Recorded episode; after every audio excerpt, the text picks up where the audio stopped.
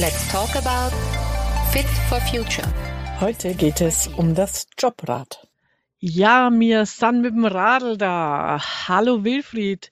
Du, dieses Lied kommt mir bei den derzeitigen Spritpreisen immer wieder in den Sinn und jetzt habe ich glatt mal recherchiert.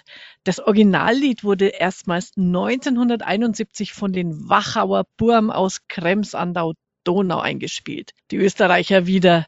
Jetzt also die Frage an dich, an den Radprofi. Wie profitieren wir denn jetzt vom Radfahren? Hallo Angela. Ja, ein echter Ohrwurm, dieses Lied. Dieser geht mir jetzt wahrscheinlich wohl nicht mehr so schnell aus dem Ohr, aber ich gebe dir trotzdem ein paar Ratschläge, wie Unternehmer und Mitarbeiter das Jobrad nutzen können, auch wenn ich kein Radprofi bin. Prima, da bin ich gespannt und ich glaube, wir passen auf, dass wir jetzt nicht zu viele Karlauer zum Thema Rad und Rad machen. Was hat's denn mit dem Jobrad auf sich? Kurz erklärt, ein Unternehmen stellt seinen Mitarbeitern und Mitarbeiterinnen kostenfrei äh, oder auch mit einer monatlichen Nutzungsgebühr ein straßentaugliches Dienstfahrrad zur Verfügung. Dieses darf beruflich und auch privat genutzt werden. Erfreulich ist, die Privatnutzung ist dabei vom Sachbezug befreit. Im Gegenzug dazu verpflichten sich die Mitarbeiter, das zur Verfügung gestellte Fahrrad so oft als möglich für den Weg zur Arbeit und auch für sonstige dienstliche Wege zu nutzen. So für kurze Strecken ist das besonders attraktiv und wenn man jetzt im städtischen Gebiet ist, äh, kann man auch die Wege oft rascher mit dem Fahrrad als mit dem Auto zurücklegen. Da hast du recht. Also sozusagen Ciao zum Stau. Gibt es bei der Vereinbarung denn was zu beachten? Nachweis per Bewegungsmelder zum Beispiel?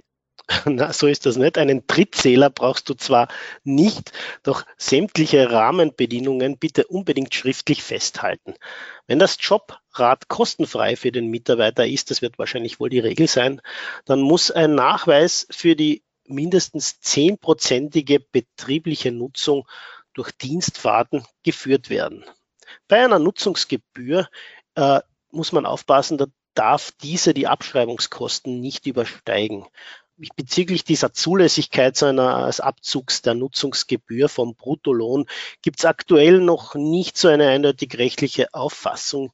Hier empfiehlt es sich, vorher eine Auskunft beim Finanzamt einzuholen. Das heißt, wenn man dort einmal jemanden erreichen sollte, was ja nicht immer so ganz sicher ist. Okay, danke für den Tipp. Aber äh, wenn ich mir so vorstelle mit dem Rad zur Arbeit, da kommt man ja doch ganz schön schnell ins Schwitzen und nicht jeder ist ja eine Sportskanone. Was kann man denn da tun? Ja, auch da gibt es eine Lösung, denn es dürfen auch Fahrräder mit E-Antrieb genutzt werden. Ja, als Unternehmer kann man zum Beispiel die sogenannte Klimaaktiv Mobil E-Bike-Förderung beantragen. Das ist auch noch einmal ein Vorteil.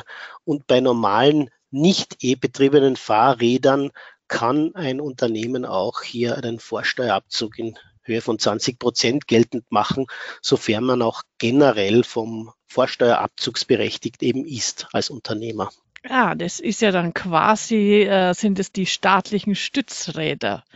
Ja, und letztlich schonen wir ja nicht nur unseren Geldbeutel damit, sondern auch die Umwelt. Ist ja eine gute Sache. Ganz genau. Neben der Vorteile für Unternehmen und Mitarbeiter gibt es zudem auch noch positive Nebeneffekte. Du hast es erwähnt. Es werden nicht nur Pkw-Fahrten reduziert und die Fitness im Betrieb gefördert, sondern es wird auch es werden auch CO2-Emissionen eingespart. Sozusagen eine Win-Win-Win-Situation für Unternehmen, Mitarbeiter und die Umwelt. Das klingt doch super. Und mit dieser guten Nachricht schwinge ich mich jetzt gleich aufs Jobrad und fahre motiviert in die Arbeit.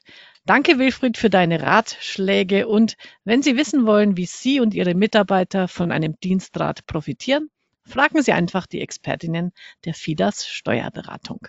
Alles klar. Servus, bis zum nächsten Mal. Wer jetzt noch Fragen hat zu diesem Thema, der kann sich einfach an die FIDAS Steuerberater Österreich wenden unter www.fidas.at.